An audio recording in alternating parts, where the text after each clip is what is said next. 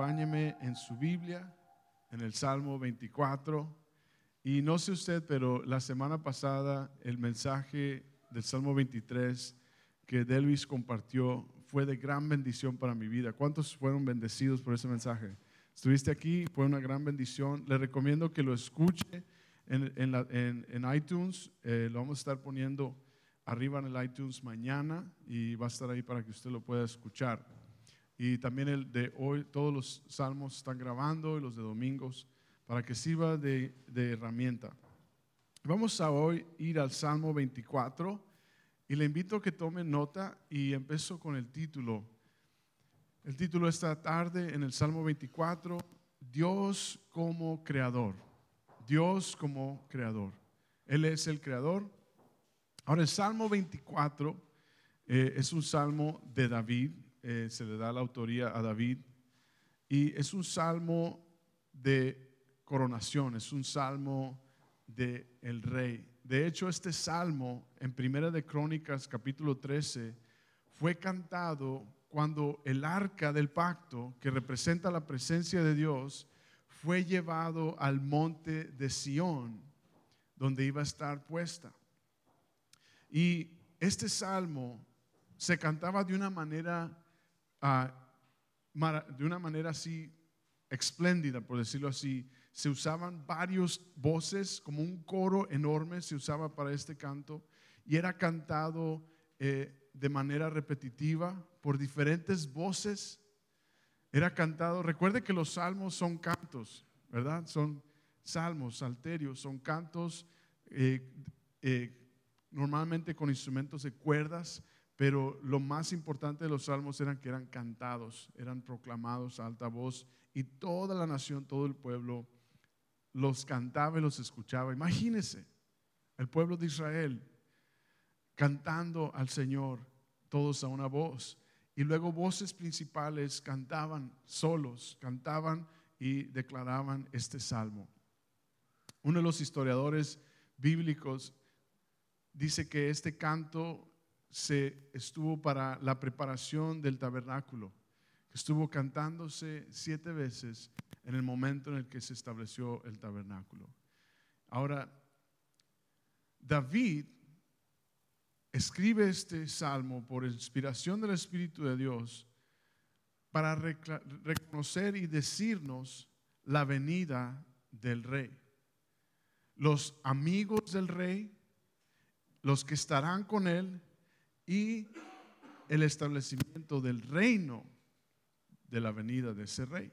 Y está dividido en dos partes. Los versos del 1 al 6 es los compañeros del rey que entrarán al reino. En otras palabras, nosotros, tú y yo, estaremos en compañía con el rey. Y luego en la segunda parte de este salmo, que solo tiene 10 versos, es la venida del rey a establecer su reino. Este salmo fue cantado en los días de David. David usaba este salmo Ahora David era rey. Recuerden que David era el rey. Que Dios lo a él como rey. Pero este salmo, siendo el rey quien lo escribió, este salmo se está refiriendo a un rey más grande. David no está cantando acerca de sí mismo. Está cantando acerca del rey de gloria. Y a mí me encanta ese nombre, rey de gloria. Y se está refiriendo al Señor.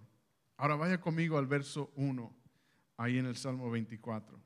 Empieza, dice, de el Señor es la tierra y su plenitud, el mundo y los que en él habitan, porque Él fue quien fundó sobre los mares, porque Él lo fundó sobre los mares y lo afirmó sobre los ríos. Ahora subraya ahí el Señor de la tierra que afirmó y fundó, ¿verdad? Fundó todo. Aquí está hablando de Dios como el creador. Y es el primer punto. Dios es el creador. Hay un creador. Existió y existe el creador del universo. Tú y yo somos creados, fuimos creados. Y dice aquí que le pertenece a Él la tierra, su plenitud, el mundo, los que en él habitan, nos incluye a ti y a mí y todo lo demás. A él le pertenece. Él es el creador y a él le pertenece quienes están ahí. Toda creación le pertenece a Dios. Qué impresionante es eso, ¿verdad? Porque creemos que nosotros somos dueños de lo que tenemos. Y creemos que somos dueños de nuestra propia vida. De hecho, el mundo está gobernado, y ahí está esa palabra, creyendo que nos pertenece. Hemos escuchado, no, es que tenemos que cuidar el mundo, salvar la naturaleza y cuidar. ¿Quiénes somos nosotros para salvar nada? ¿Verdad? A Él le pertenece y Él tiene un plan. Y puede ser que el mundo se esté destruyendo y acabando, pero Dios tiene un plan. Ahora, parte de ese plan fue crear todo. Parte del plan de Dios fue crearlo. Ahora Él es el creador y a Él le pertenece todo. En Génesis capítulo 1, si usted puede ir conmigo a Génesis capítulo 1, verso 9 y 10, nos habla acerca del tercer día. En el Salmo 24, ah, David escribe que Dios fundó, el creador que es dueño de todo, que a Él le pertenece todo, fundó sobre los mares la tierra. Y en Génesis capítulo 1, verso 9, en el tercer día de la creación, dice así, reúnanse las aguas que están debajo de los cielos en un solo lugar. ¿Dónde estaban todas las aguas? En un solo lugar. Y Dios el Creador Todopoderoso dice, reúnanse en el día 3. Y dice, para que se descubra lo seco, para que haya vida, ¿verdad? Para separa y, funda, afirma, como dice el Salmo, y dice el verso 10, y fue así. Y a la parte seca llamó Dios qué? Tierra. Y al conjunto de las aguas lo llamó como mares. Y vio Dios que era qué? Bueno. Entonces las aguas eran uno, la creación estaba uno. Estaba cubierto de aguas y Dios dio vida. En el tercer día dio vida la tierra y el agua, el mar y la tierra. Y David escribe este verso siendo el rey, siendo él un rey que construye, ¿verdad? Un rey que dirigió al pueblo de Israel, un rey que estableció un reino. Y este verso 1 es como una declaración de la gran ingeniería y de la gran arquitectura de Dios. Ahora, no hay mente y no hay poder en la tierra que pueda hacer esto, lo que Dios hizo y ha hecho con su creación. Y Él los fundó y los afirmó. Menciona estas dos palabras. Él fundó y afirmó. Y estas dos palabras se están refiriendo a que Dios tuvo el derecho, tuvo la iniciativa de hacerlo, de crear todo. Ahora, un dato importante acerca de David. David en su tiempo no se aventuró o no estuvo viajando millas, cientos de millas más allá de Israel. David estuvo permanecido en un cierto territorio. Y puede, y se dice la, la historia que tal vez David no llegó a ver el mar o el gran océano. Tal vez no llegó ni a ver el mar rojo o el mar Mediterráneo. Pero David, no conociendo o no habiendo tenido un globo o un Google o un mapa como tú y yo tenemos, o un satélite, ¿verdad? Como existen ahora imágenes, ¿verdad? De, la, Tierra y, y de los satélites pueden tomar fotos de la Tierra y cómo está el clima y cómo está todo. De hecho, hay imágenes en las que cuando de noche está todo, todo oscuro, se ven las luces de las grandes ciudades.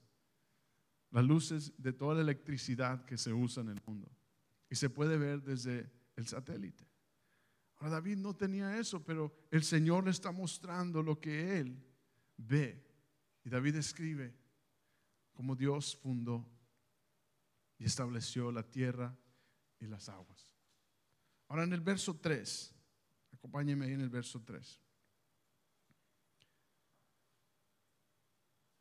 ¿Quién subirá al monte de Jehová? ¿Y quién estará en su lugar santo? En otras palabras, ¿a quién recibe Dios? Y David se pregunta eso, hace esa pregunta, ¿a quién recibe Dios? ¿Quién subirá al monte de Jehová? ¿Quién estará en su lugar santo? A la luz del señorío soberano de Dios sobre la tierra, sobre su creación, de que todo le pertenece a Él, David hace esta pregunta, ¿quién estará delante de Dios? El Señor Todopoderoso, el Creador, ¿quién puede estar cerca de él? ¿A quién, quién subirá al monte de Jehová? ¿Quién estará en su lugar santo? La traducción de este texto, David está escribiendo en otras palabras, ¿quién tiene el derecho de estar delante de Dios? ¿Quién tiene el derecho, la entrada de estar delante de Dios? En su lugar santo en su presencia, en su templo. Ahora nosotros como seres humanos nos falta ese deseo de querer estar en la presencia de Dios. Como seres humanos lo que más se escucha en el trabajo, en la tele o en, en las amistades, etcétera, etcétera. ¿Cómo puedo ser feliz? ¿Verdad? ¿Cómo puedo yo estar feliz? ¿Cómo puedo ser yo libre? ¿Cómo puedo ser feliz, estar contento, estar tranquilo y ser feliz? Y aquí David con un clamor escribe, ¿quién estará? ¿Quién ¿A quién recibe Dios? ¿Quién tiene el derecho de estar con Dios? Y el verso 4 dice la respuesta. ¿Está conmigo? El verso 4 dice, el limpio de manos y el puro de corazón y el que no ha elevado su alma o cosas a cosas vanas, ni jurado con engaño. Ya nos quedamos fuera, sí o no? Bien afuera de poder estar ahí, ¿verdad? Ahora aquí nos, nos declara el carácter de Dios. Al mismo tiempo que nos está diciendo quién es el que puede estar con Dios, nos está diciendo un poco del carácter por decirlo así, el carácter moral, el carácter santo de Dios. Amén. Y el carácter de Dios, escríbalo conmigo, es este. Dios es puro de corazón. Dios es puro de corazón. Por eso David escribe en el Salmo 51, crea en mí un nuevo corazón. Por eso Pablo dice, todo aquel que es, está en Cristo, nueva criatura que es.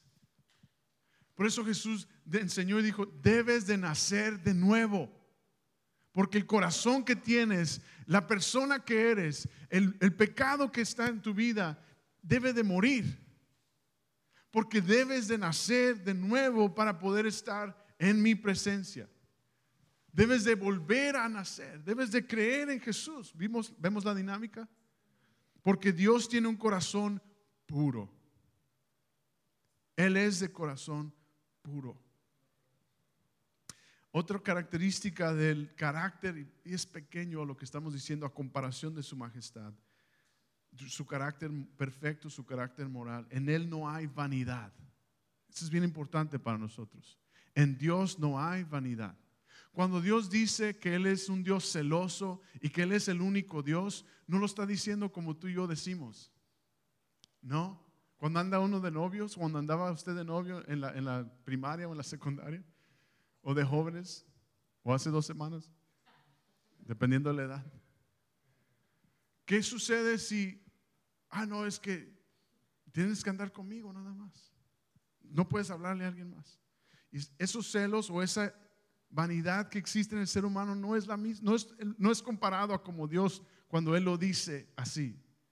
Cuando Dios dice que Él es el único Dios, Él está diciendo, no hay otro Dios. Él está diciendo, no hay. Nadie tiene ese nombre de Dios. Dios ha sido Dios y será Dios por siempre. Lo he dicho así de esta manera. Dios no necesita que creas tú que Él es Dios para Él ser Dios. Él ya es Dios. en Él no hay vanidad.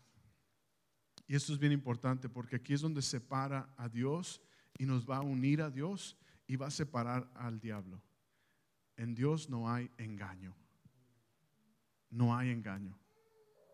No hay falla, no hay duda, no hay engaño. En ti y en mí sí, amén. En este mundo sí. Pero en Dios no lo hay.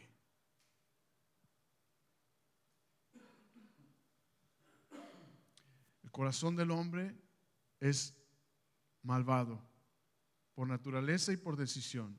En Romanos nos dice que todos hemos pecado y hemos caído de la gloria de Dios. Mas el regalo de Dios es salvación, es perdón, es gracia. Y está diciendo aquí el limpio de manos y puro de corazón. En otras palabras, el que es con, la, con las manos, con sus acciones y con sus intenciones. Seguimos quedando fuera, ¿verdad? Seguimos sin poder ser nosotros los que está delante del monte de Jehová en su presencia, al que le pertenece toda la creación, quien creó todo. Ahora, nos dice el Nuevo Testamento que Jesús resucitó y está donde? A la diestra del Padre. Que Él resucitó y Él está a la diestra del Padre. Y en Filipenses vemos que Dios le dio a Jesús nombre sobre todo nombre. ¿Verdad? Que Dios le dio autoridad a su Hijo sobre todo. Que en el nombre de Jesús toda rodilla se doblará, toda lengua confesará que Jesucristo es el Señor para gloria de Dios Padre. Ahora, vimos número uno, Dios es el creador. Y número dos, Dios gobierna.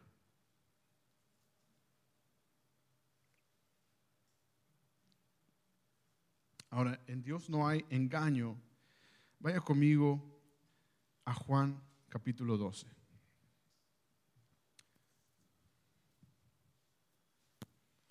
Si Dios gobierna, Él es el dueño de este mundo, de su creación, entonces, ¿cómo es que debemos de ver al engañador? A Satanás, al mentiroso. Jesús lo declara como el padre de mentira, como el engañador, como el príncipe de este mundo. Ahora se está refiriendo no a que gobierna este mundo, sino al sistema de este mundo. Vaya conmigo ahí en Juan capítulo 12, verso 31. Y cuando llega ahí me dice, amén. Juan 12, verso 31, dice así.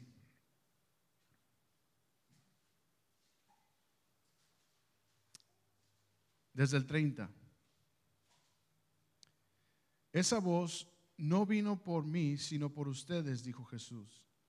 El juicio de este mundo ha llegado ya y el príncipe de este mundo va a ser qué? Expulsado. Pero yo cuando sea levantado de la tierra, su resurrección, atraeré a todos a mí mismo. En mi resurrección, yo, yo desecharé al príncipe de este mundo. Cuando usa Juan aquí, príncipe de este mundo, la palabra mundo ahí se refiere a un sistema, a un sistema, a un pensamiento, a un ámbito espiritual. Vemos en el Salmo 24 que Dios qué? En el verso 1, Él es Señor de qué? De la tierra y de su plenitud, del mundo y los que en Él habitan, de su creación. Cuando Jesús dice el príncipe de este mundo, se está refiriendo al que está influenciando las mentes, el sistema de pecado de este mundo, yo lo echaré fuera. Y cuando yo sea alzado de esta tierra, su resurrección,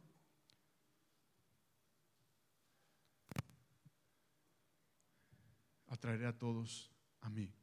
Ahora vaya conmigo ahí a Juan 14, dos, páginas, o dos o tres, Juan 14, verso 30.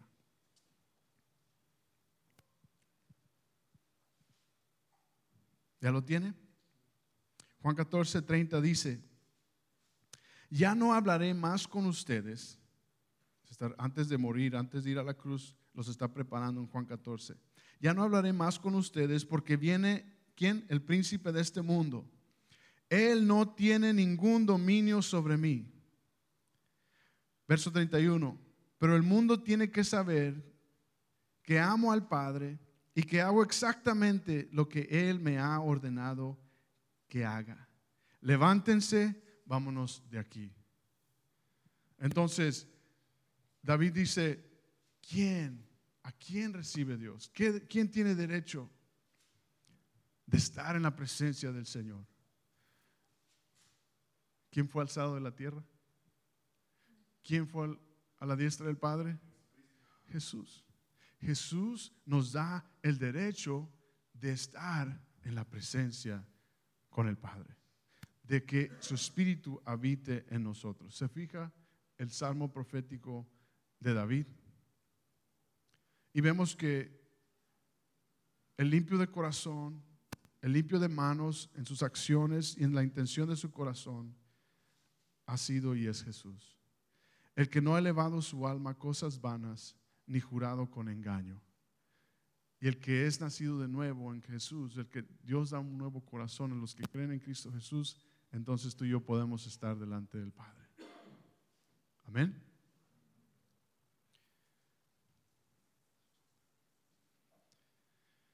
Primera de Juan capítulo 1, verso 6, escríbalo, lo leo, nos dice que Juan dice que si decimos que tenemos comunión con Él, pero andamos en tinieblas, mentimos y no practicamos la verdad.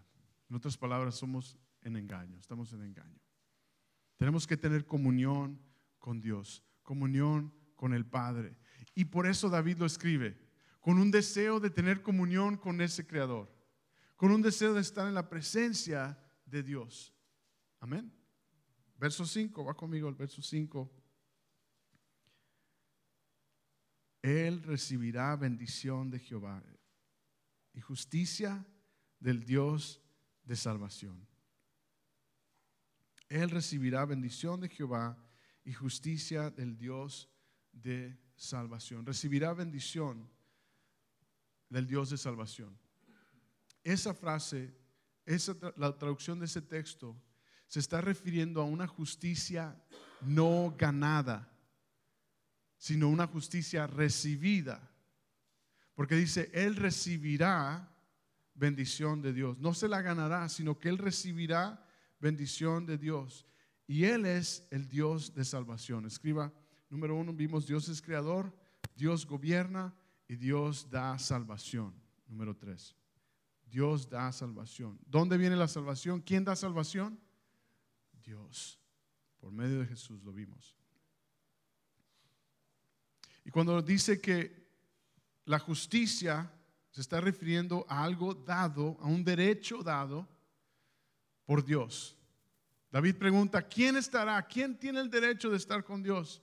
El limpio de manos, ninguno de nosotros. El limpio de corazón, ninguno de nosotros.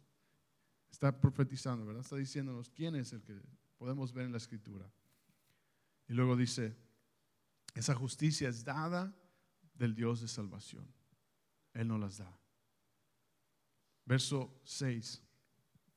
Estamos llegando a aquellos, vimos que está dividido en dos partes este salmo, los primeros, los que estarán con Él, los amigos, de, los que son dignos de estar con Él. Verso 6 dice, tal es la generación de los que le que buscan. Tal es aquella generación, aquel grupo, aquel aquellos que le buscan, de los que buscan tu rostro, oh Dios de Jacob, Selah. Selah vimos que era meditar, pauta, silencio, y medita en esas palabras. Mastícalas, podríamos decirlo así. Saborea esas palabras. Dice los que le buscan. ¿Cuántos de aquí quieren y buscan a Dios? Amén. Pero necesitamos buscarlo así, su rostro. Porque muchos buscan, pero no encuentran. Muchos piden, nos dice Santiago, pero no piden bien. Pero los que buscan a Dios buscan su rostro. Oh Dios de Jacob. Ahora, la frase oh Dios de Jacob era muy común para ese pueblo en ese tiempo porque era la manera de identificarse David con el pueblo de Dios. En otras palabras, oh Dios de Jacob es como si dijera el Dios de Israel, el Dios de los cristianos, por decirlo así. Jesucristo. Ellos no habían visto a Jesús.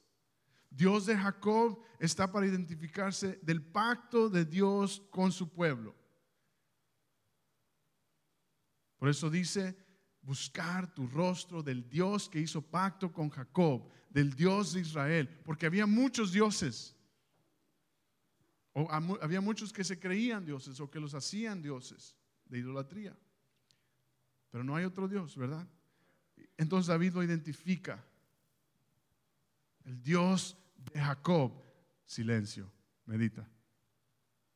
Es como si ahora los ah, cantantes o alguien, un comentarista, dijera algo bien fuerte y dijera algo bien sensacional y tirara el micrófono, ¿no?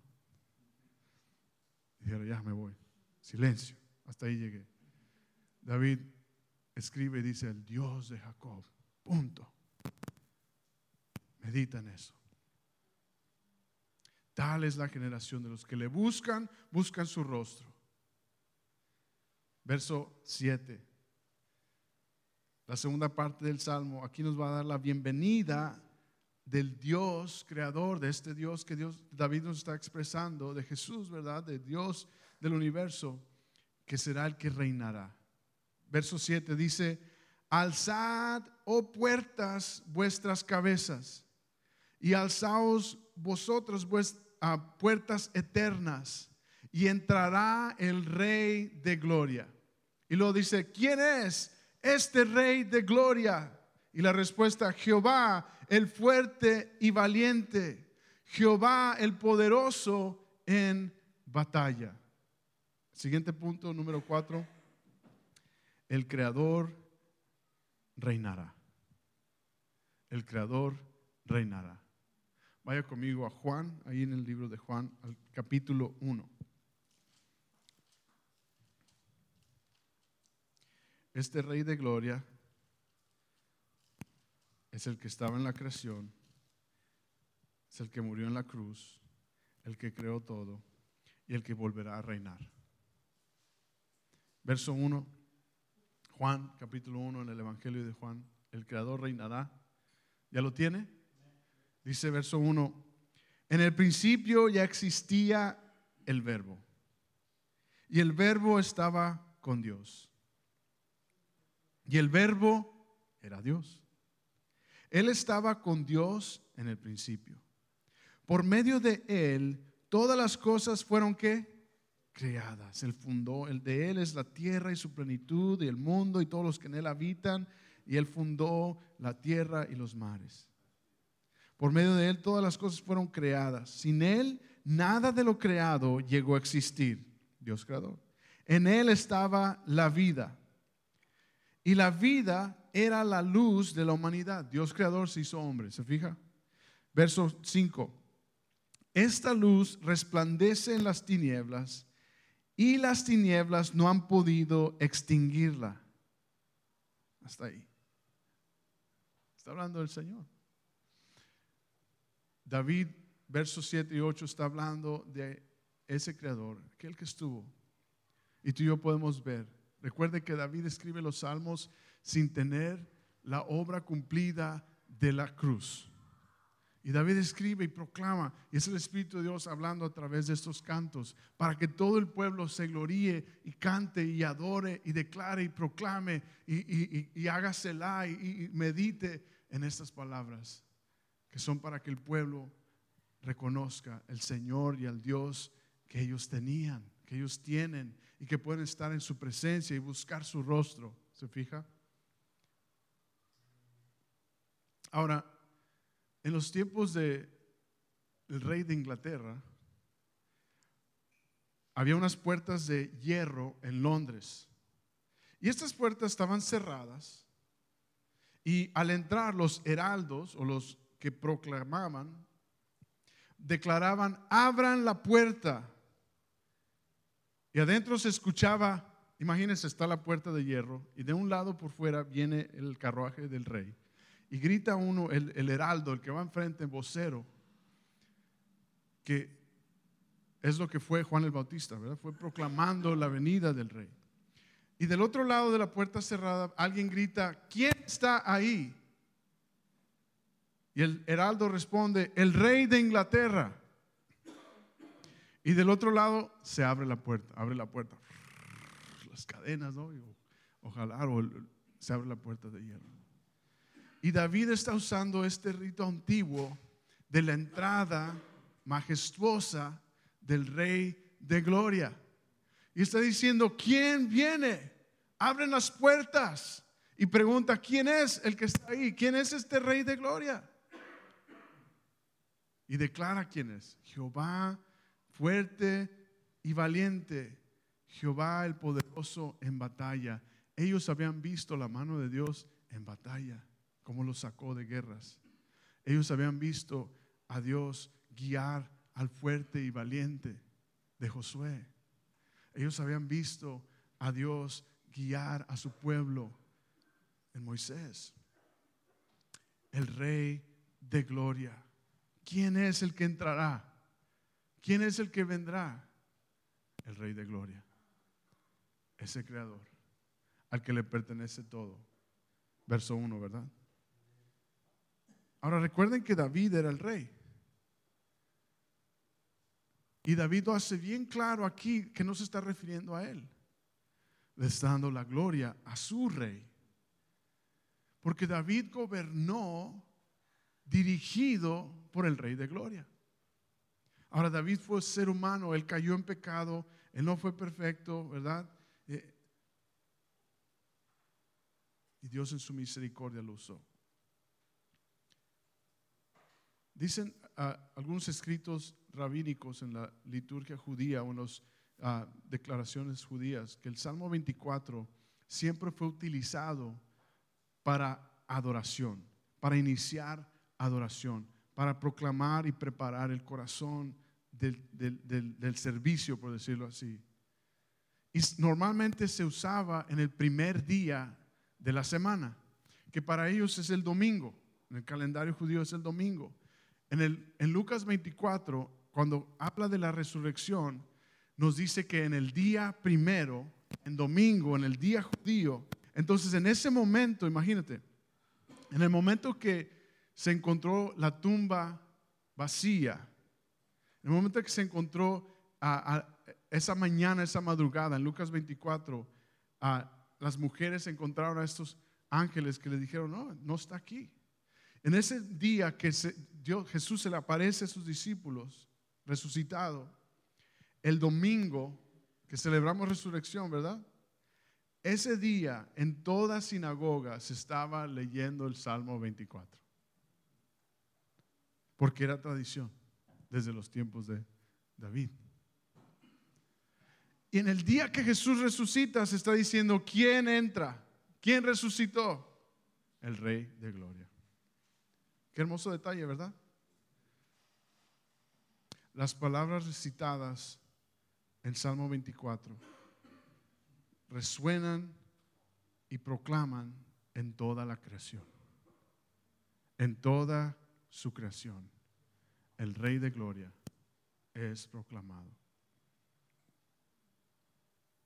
Y luego verso 9. O de hecho, en Apocalipsis 3:20, escriba ahí, Apocalipsis 3:20, Jesús en el Apocalipsis, en la visión de Juan, dice, he aquí yo estoy a la puerta y llamo. Si alguno oye mi voz y abre la puerta, entraré a él y cenaré con él y él conmigo. ¿Quién es el Rey de Gloria? El que está en la puerta. el que va a reinar. Y en Apocalipsis, ese Señor, ese Creador, ese Cordero inmolado, Apocalipsis 3:20 dice que Él vendrá y dirá, he aquí yo estoy a la puerta y llamo y si alguno oye mi voz y abre la puerta, entraré y cenaré con Él y Él conmigo. El rey prometió que Él va a reinar. Número 5, para terminar. Jesús es el Rey de Gloria. No David, no Moisés, nadie más. Jesús es el Rey de Gloria. Verso 9.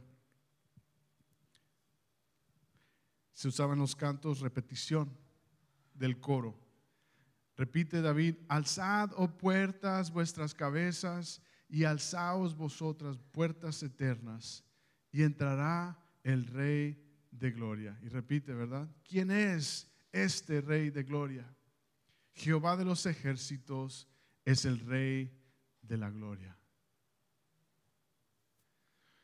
Los Salmos 22, 23 y 24 es una progresión de este Rey de Gloria. El Salmo 22 es el salmo en el que vimos que proclama esas palabras en las que Jesús proclamó en la cruz. ¿Por qué me has desamparado? Dios mío, Dios mío, ¿por qué me has desamparado? Salmo 22. Todavía no existía la cruz. Todavía no existía ni la crucifixión. Y, el Salmo de David, Salmo 22, Jesús recita en la cruz del Calvario, Salmo 22, el Salvador del mundo. Salmo 23, nuestro pastor. Nuestro pastor hoy, la cabeza de la iglesia, el Señor, el buen pastor, el que conoce mi voz, mis ovejas conocen mi voz y me siguen. Vimos eso la semana pasada. Estamos ahí nosotros con el buen pastor. Y el Salmo 24, el regreso, el rey de gloria. Por eso cuando se ve la oscuridad del mundo, las artimañas del mundo, el, currículum hacia los niños, las malas enseñanzas del mundo en, las escuelas o en el mundo, uno va a la palabra y dice, ¿quién es el Rey de Gloria? ¿Quién entra? Nuestro Señor viene y reinará con nosotros. Él es el buen pastor, vimos. Él está cuidando de nosotros. Él está cuidando de cada uno de nosotros. Y David repite este coro, este canto repite este coro diciendo, es el Jehová de los ejércitos, Él es el Rey de gloria.